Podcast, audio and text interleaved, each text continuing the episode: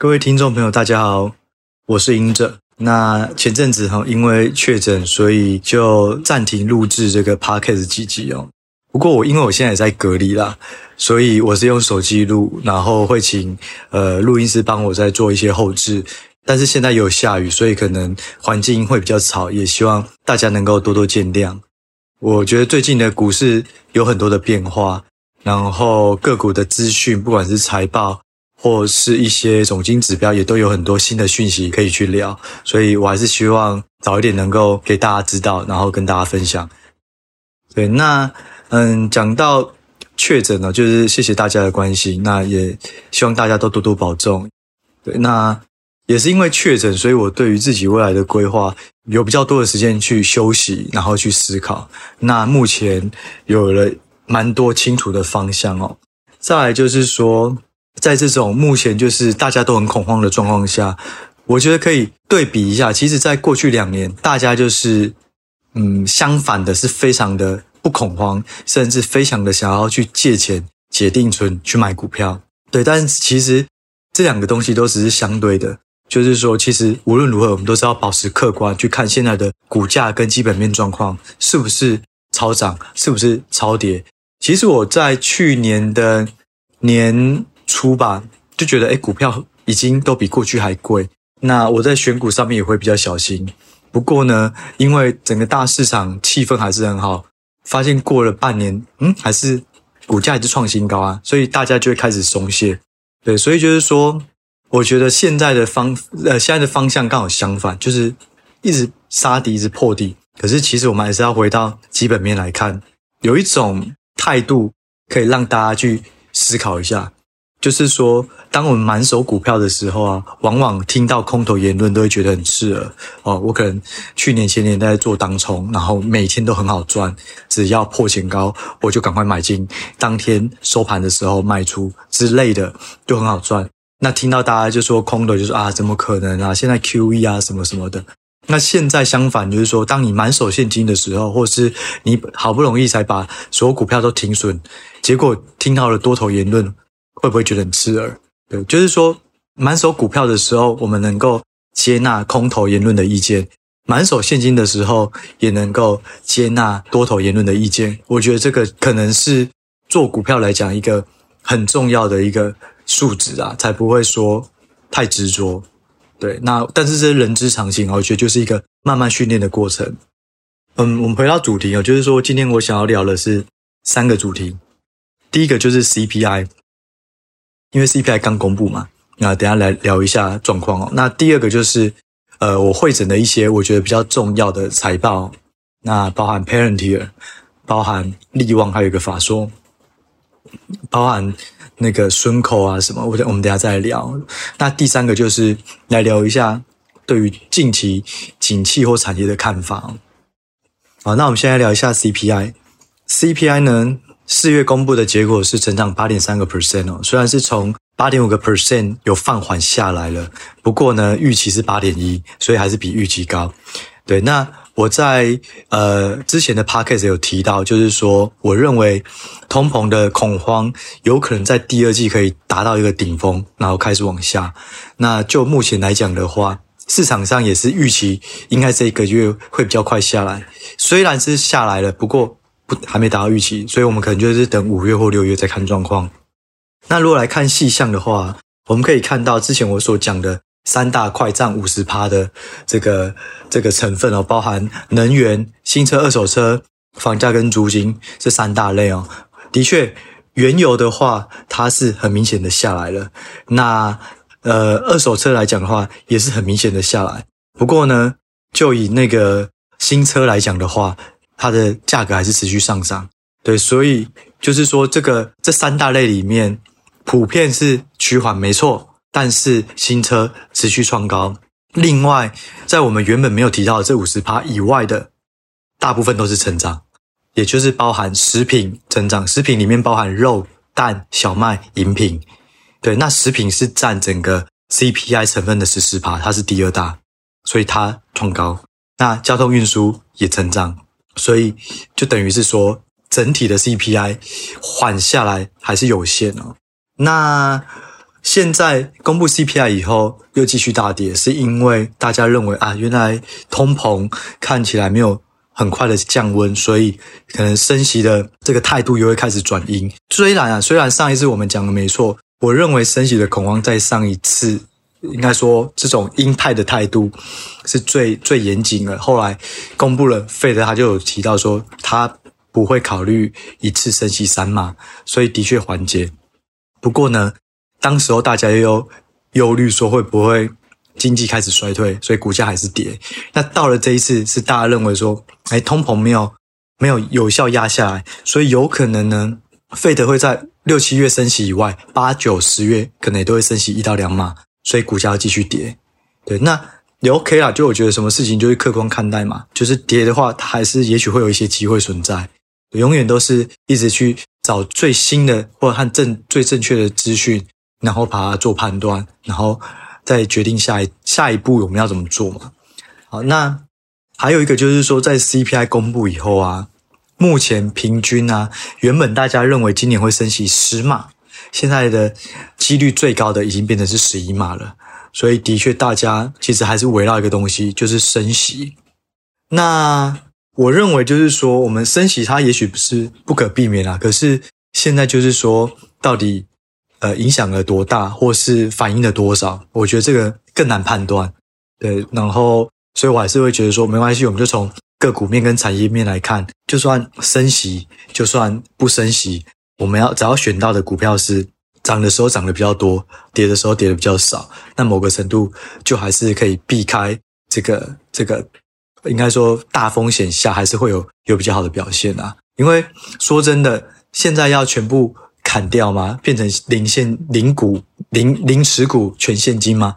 我觉得我也没有把握。因为以这个价位而言，我我自己不认为可能三个月、半年后还在这个价位。所以，如果我对于下一次如果卖掉什么时候反弹，我是没有把握的，我就不会把现在的持股全部清零。对，这是我自己的想法啦。那每个人还是可以衡量自己的风险，跟自己对于未来的判断做决策。不过话说回来哦，我那时候也有提到，就是说，其实呃，美股它的本益比区间跟过去五年比的话，现在当时啊还是比较贵，因为它等于是在五年的平均值而已。不过呢，话说回来，就是说。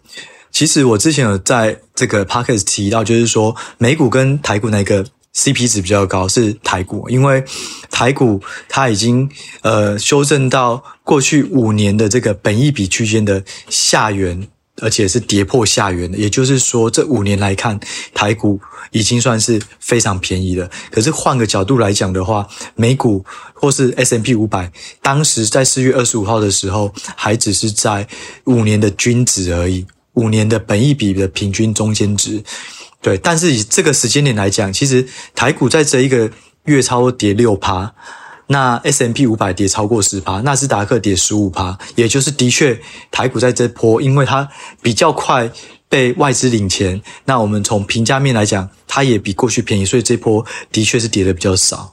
对，那换个角度来讲哦。有时候便宜是因为未来不会再成长。不过，如果我们拿未来的成长，未来十二个月的 EPS 成长来讲的话，台股目前还是不断的往上修，是近期的新高。那 S&P 500其实也往上修，不过要注意，纳斯达克这边它的这个成分股指数来讲的话，其实它的本益比不是本益比，它的这个 EPS 是有点下修了，所以。如果在挑纳斯达克的时候，大家可能还是要小心一点，尽量挑到有长期成长性、有竞争力的个股哦。好，那我们回来讲一下财报。首先，我们来聊一下 Parenti 的财报。Parenti 的财报其实我我觉得就以公布的财报并不差哦，它的成长是三十一个 percent。上次的时候，它的法说本来是说预估是不到三十，可是实际上是三十一。那另外呢，大家可能会说啊，获利不如预期。可是对于这种 EPS 是零点零二或负零点零二这种零元上下的，我认为 EPS 相对来讲没有那么重要，比较重要的反而是说它的成长续航力能够有多少。嗯，我觉得股价下跌主要还是它在这次的财测说第二季的成长可能会是成长二十五趴，也就是从第一季的三十一个 percent 下修。不能说下修了，就是成长放缓。但是它对于长期的成长性，到二零二五年还是维持在成长三成。所以我认为有可能是它的这个标案或者是订单的时间认列有一些差异。原本在第二季的可能变不确定，变在下半年。我认为政府标案就是就是这个问题啦。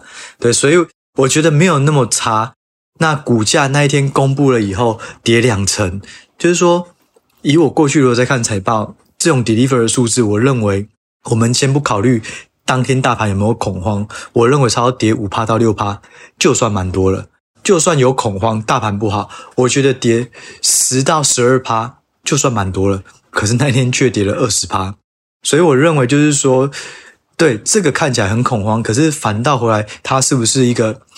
多杀多这种把过去的这个呃散户比较犹豫或是害怕的这一波一次洗干净，甚至有融资用杠杆的一次洗干净。因为其实其实不止 Palantir 哦，我觉得这一波所有的新创股其实都很可怕，像是 Unity 它公布了财报，然后跌了三十五个 percent，然后像 UPST 它公布了以后股价跌五成，那 Coinbase 因为比特币一些疑虑，然后。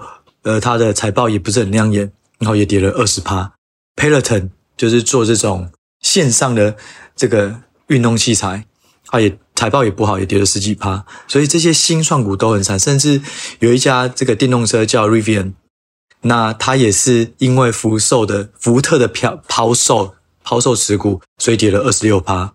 对，所以我觉得就是说有两种啊，新创股以前就是有一些是有题材性的、有话题性的，可是对于这种竞争力或是未来的营运面大幅成长、转亏为盈，它可能还要很久。那另外一种就是说，它是真的有竞争性的，然后它的成长也够快，也在一个趋势上。那这两种新创股现在股价就是一起被杀，所以我认为就是说现在就是。呃，两种啦，就是如果它是属于题材面的，我认为可能还是要小心一点。假设你可以看到说，它可能短期内都不会有太明显的成长，不管是获利或是营收，那这些股票可能要小心。那如果是这些新创股，它被杀得很惨，不过它其实基本面没有太大变化，那我觉得这个反而可以比较放心一点。另外就是说，我自己也在思考。Palantir 最坏最坏，我应该要考虑什么？我觉得两个啦，一个就是诚信问题，这家公司他所讲的东西到底是不是假的？它的成长性，它跟它的竞争力是不是都是这个编造出来的？这是诚信问题。第二个就是说竞争力的问题，也就是说它是不是有遇到一些潜在的竞争对手，开始要侵蚀它的这个市场？对，我觉得回到这两个问题，如果这两个问题都没有问题的话，都不是问题的话，那我认为我反而不会。在这时候卖掉股票，因为相对而言放久一点，它也许就是暂时的超跌。那从这两个要回答诚信跟竞争力，我觉得最简单就是看它的客户，它的客户都是产业龙头，包含可乐、波音，然后还有各国的政府，包含是美国的 CDC，就是在做这种这个疫苗也好，或是说这种跟疫情相关的，不不止美国，我记得日本跟英国也有，所以它的客户。会做的滴滴，也就是说做的这种研究一定会比我们深，然后又给他订单，所以我认为他应该不会有诚信或是竞争力的问题。说到诚信，其实他过去在讲这个财报的时候，他讲的基本上都没有太大错误。在去年，诶，我记得好像去年底吧，他的公布的财报是成长，好像营收四十七个 percent，结果他就预估说未来可能。成长是抓三十个 percent，大家就觉得怎么可能会下来这么多？对，那没想到后来的确是这样。我忘记是去年第四季还是第二季，就是有一季非常好，结果反而他先对未来是比较保守一点。后来事实证明他的保守也没有错。对，所以我认为诚信没有问题。可是 Parenti 这家公司，我我觉得目前有两个问题，对于投资人来讲是比较麻烦。第一个就是说它的产品。很难懂，而且呢，它有些数字可能这一季会给，下一季不一定会给。可能这一季觉得，诶，这个数字很漂亮，所以我就说啊，所以我过去的这个 Payton 大致上这个数字是怎样的变化，越来越好。可是到了下一季，可能就突然消失。尤其这个数字主要是营运面的数字。那第二个就是说，它有些数字是自己定义的。所像是总合约价值，好像叫做 Total Remaining Value，这个东西到底是什么？然后还有一个就是说，它有很多调整项目，所以才会知道说它的金流到底是多少，或是它的这个 Operating Margin，也就是营业利率到底是多少。因为它有很多调整项，就会让我们想要去好好追的时候是很难追。我觉得这两个是目前这家公司比较大的研究上面的缺点。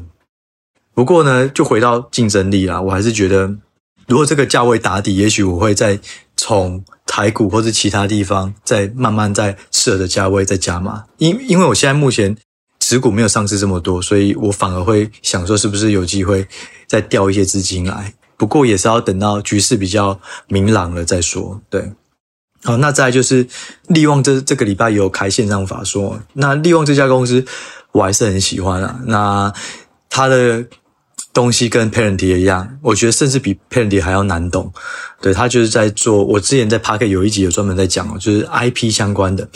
他做的东西就是叫做非挥发性的记忆体。那这个用途有很多，其中它最主要、最强的领域，它是提供给晶片开发更小的面积，而且更高的储存量、更低功耗的应用。所以它的客户有五十趴的权利金。是来自于台积电，所以台积电只要好，它就会跟着好。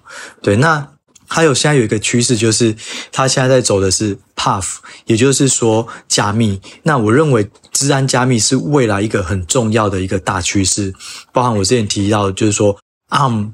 ARM 的架构在下一代叫 V9，这个 V9 呢，它最新的其中一个东西就是把机密运算加在晶片的架构里面。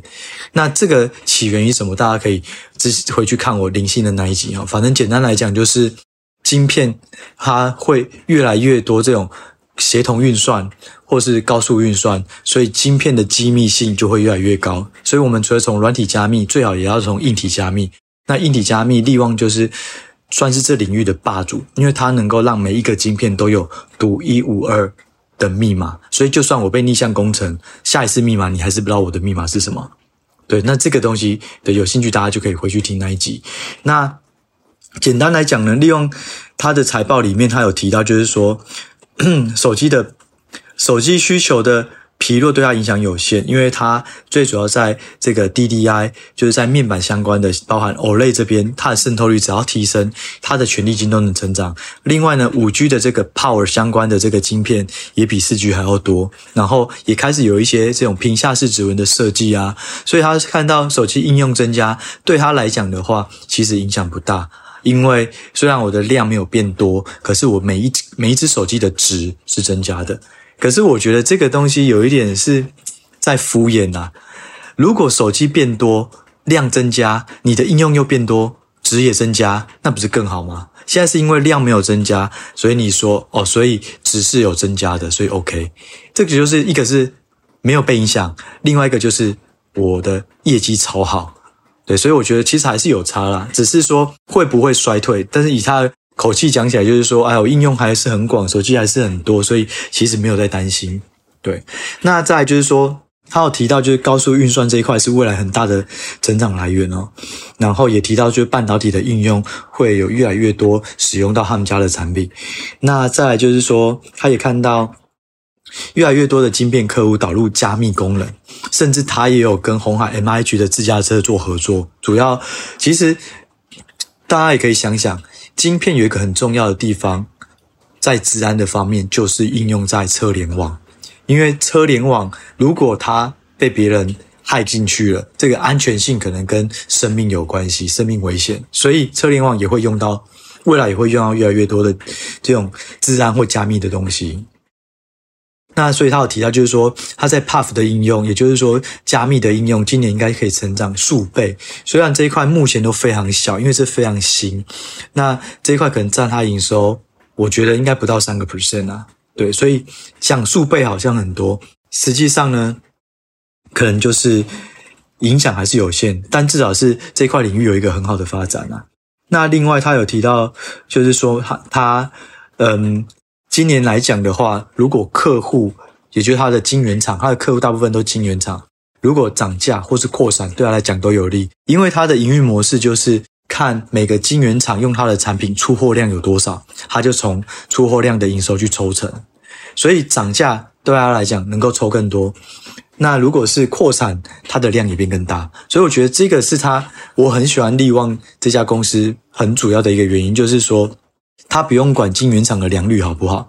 我们把话说回来哦，台积电只要往更先进的制程去走，呃，初期都会有一个学习曲线，也就是说，我原本是十奈米，我往七奈米走，我往五奈米走，初期因为良率不好，所以毛利率先进制程毛利率会比较低。等到毛利率开始高了以后，就是等你良率提高了。可是再过一段时间，当这个制程它变落后了，开始有一些呃杀价竞争，它毛利率又下去，所以它是一个曲线，先低，中间高，然后竞争以后又变低。但是对于力旺或者是 IP 矽智财这种公公司来讲，它根本没差。你一开始良率差，但是你的出货量只要有，我的毛利率还是一百趴。因为我只会去认你的营收，那后面如果你被别人竞争了，你的价格变少，对我来讲的话，我只是抽的变少。但是因为你又开发了新的先进制程，所以我又从你先进新的先进制程那边已经去抽成。我觉得这个就是就是站在巨人的肩上啊，所以我我我蛮喜欢这个营运模式的。那第二个就是说，最近有传到这个台积电应该会在一月全面涨价。那我认为这也力旺也是很大的受惠者。台积电涨价呢，我们可以归咎一下它的原因，不外乎就是因为它财报讲到原物料上涨，然后呃供需这种紧缺，或者说供应链有一些问题，所以导致它的成本都会有一些提升，所以它的售价一定也会想要提升。所以我认为这个也算是合情合理。那可是对力旺来讲，我又没有什么原物料，但是你只要涨价。我也是跟着一样抽你总共的营收，所以我觉得其实很大的受惠者是力旺啊，我自己是这么判断。但是呢，我认为力旺它的一个最大的问题，就这家公司全都是一线客户，台积电是它的客户，Samsung 是它的客户，Intel 也是它的客户，然后到联发科也是它的客户，就是它的所有客户都是一线大厂。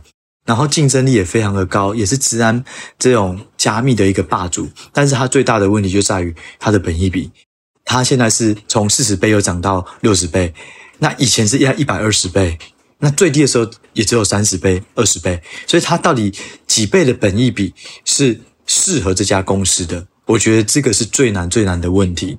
虽然我之前有提过，就是说它的产品营收主要都是来自于两年前的营收，所以我们用的本益比现在只是在反映两年前它所争取到的订单。那我们应该要拿二零二，假设现在二零二三，我们应该要拿二零二五年那时候的损益表来做这个这个本益比，应该会比较合理。所以它现在值比较贵是正常的，这是我的一种想法，但是不一定市场会认同。所以我认为最难的这家公司就是你要去猜它的本益比应该值多少。对，那另外呢？呃，他有提到，就是说，Intel 跟 Global Foundry 啊，现在就是有跟美国的半导体的资安也在做合作。因为其实之前拜登有提到，就是零性能这一块，也就是说，如果我要发一个导弹到北韩，结果我被篡改晶片，就变成射到南韩，那就完了。所以他们一直在呃国安这种国防这一块也有强调资安保密。那现在他的确是跟 Intel 跟 Global Foundry 也在合作了。对，好，那我想要另外岔开话题聊一下，就是说关于台积电涨价这件事情哦。我记得我在很早，也不能说很早，就是之前可能一个月前我就有提到，我有听到供应链上面纷纷传出台积电要涨价。我那时候很讶异，可是我也觉得很合理，是因为它产能增加有限，那在高速运算跟车用这一块需求很好。所以他可能还是会从这部分先做涨价，我自己这样判断。但是我就觉得不可思议，可是我还是觉得这个机会真实性度是高的啦。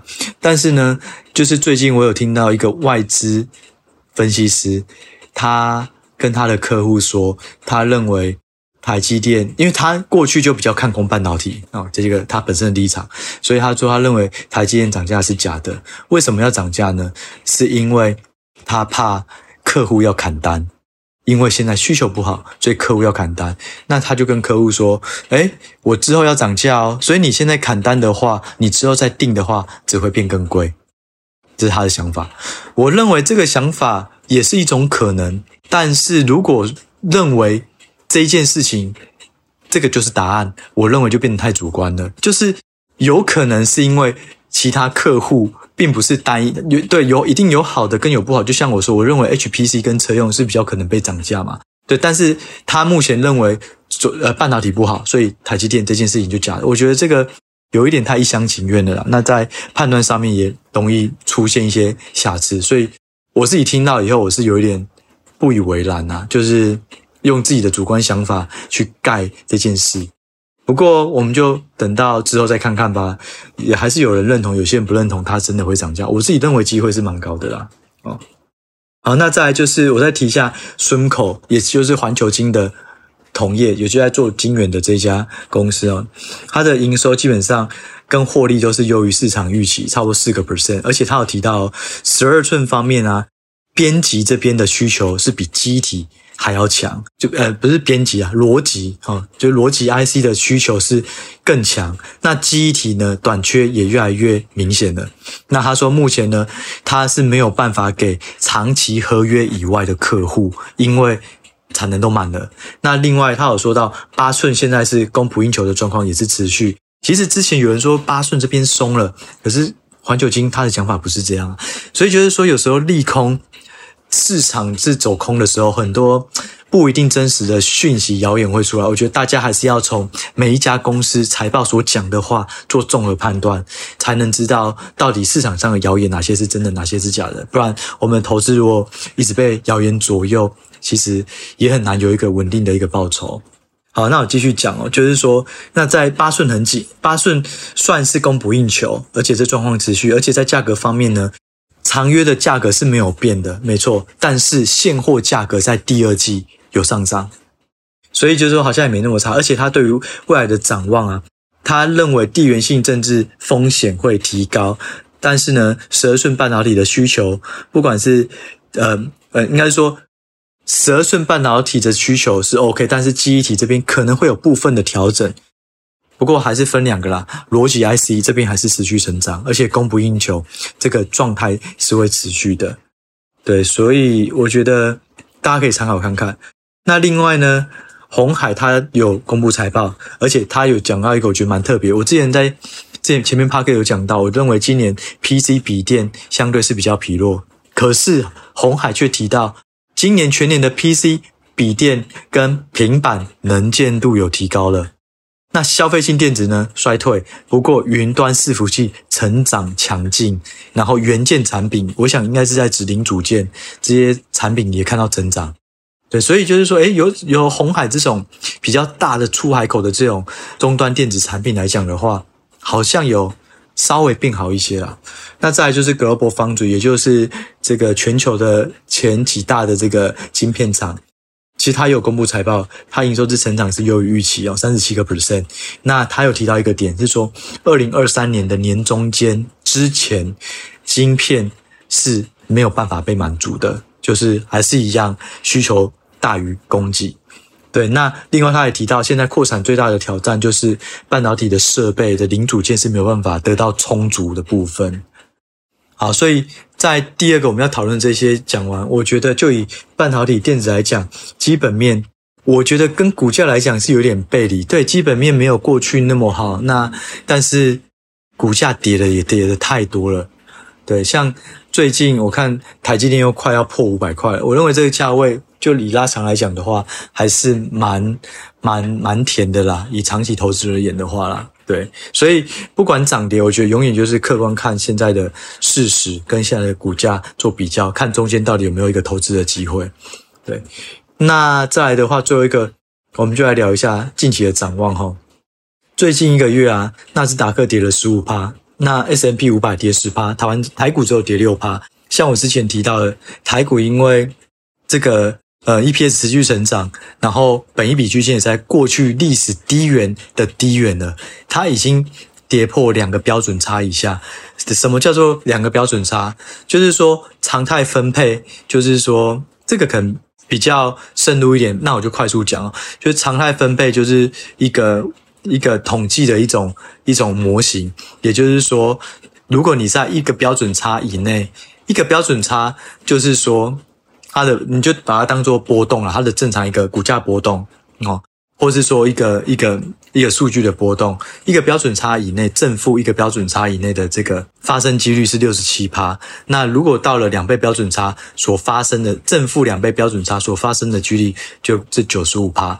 所以我们有可能是正，有可能是负。那现在是跌破了两倍标准差以下，也就是只有五趴再除以二，因为有上跟下，现在是跌破以下了，所以它的发生几率是这五年只有发生二点五趴。你可以这样去想象，所以我们喜欢用标准差去解释现在是超跌或是超涨。对，那但是当然啊，这个有一个前提就是说，这个本益比的走势是符合常态分配。那这个没有人知道，但是我认为这个方式至少是一个客观的，让我去解读说现在的本益比是贵或便宜。好，那话说回话说回来，就是当时在四月二十五号的时候，我们看到的。呃，S&P 五百的本益比应该是它只有是一倍标准差，没有，它是它只有是平均值。那现在呢，已经跌到一倍标准差，所以导致说它最近的确美股跌比较多，那台股跌的比较少。不过就算跌比较少，现在台股还是比美股便宜，所以我自己在台股的部位目前还是绝大部分啊。对，那另外就是来提一下，就是说。有一些，因为我我过去通通常都会用这种标准差或本益比区间，或是预估的 EPS 十二个月的修正啊，这些数据，然后有一些粉丝就有私讯说这些数据要怎么拿。其实这些数据都是从资料库拿的，都是付费的，就是因为这种数据比较珍贵，所以大部分都是付费的资料库才取得得到。那我最近有帮忙问到报价，就是说这个来讲的话，Bloomberg。彭博算是大家法人以前常用的，它一年的这个资料库，如果你使用的话，它的费用差不多是八十万，对，所以其实是蛮昂贵的啦，对，那所以我觉得我我如果能的话，我会还是会整理这些数据给大家，对，就是相关的，对，不然自己的话其实是比较难收集到。好，那再就是说。如果看未来指数十二个月的获利预估啊，目前就是台湾台湾加权指数持续上修创新高，S&P 五百也是创新高，所以搭配它现在的股价却一直破底，我认为这个是有空间的，有投资空间的。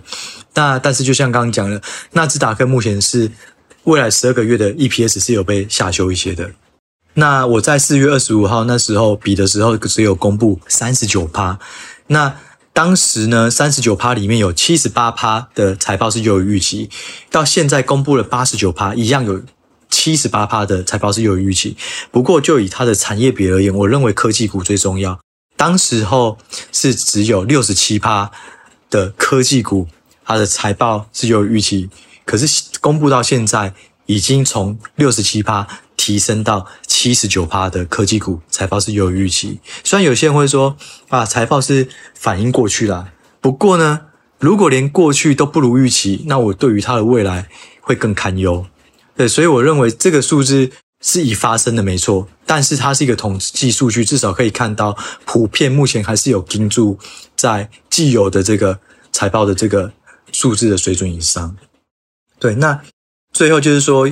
有看到一个讯息，就是台积电它董事会有通过全球员工认股计划，它会补助月薪的十五趴购股，然后上限是十五到二十趴，也就是说每一个月我可以提拨十五到二十趴的股票，呃，十五趴十五到二十趴的薪水去买台积电的股票。那同时候呢，呃，台积电这家公司也会补助十五趴，也就是我只要付八十五趴。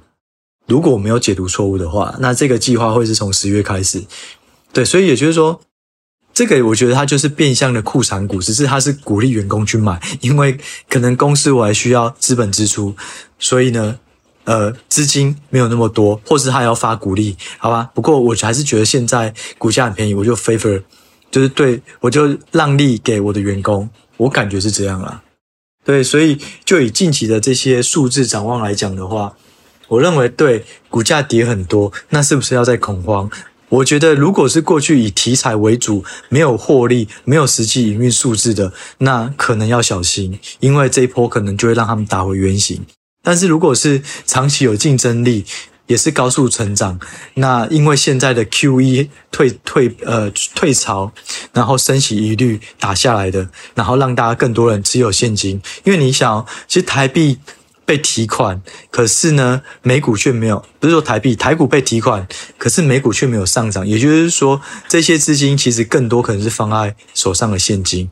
那等到局势比较明朗，我认为这些现金还会进来股市，所以我们就等于是说。在现在就卡好最好的位置，认为哪些股票它是被超杀，可是它其实是有实力的。那现在其实还是可以，我我自己不会现在这时候去卖掉好股票啦。对，所以给大家参考。对，那最后呢，就是呃，也是希望大家在疫情的这段时间，还是要注呃小心一下身体，保重一下身体，然后也嗯、注意防疫。对，那。呃，这期就先讲到这里喽，我们就下一期再见，拜拜。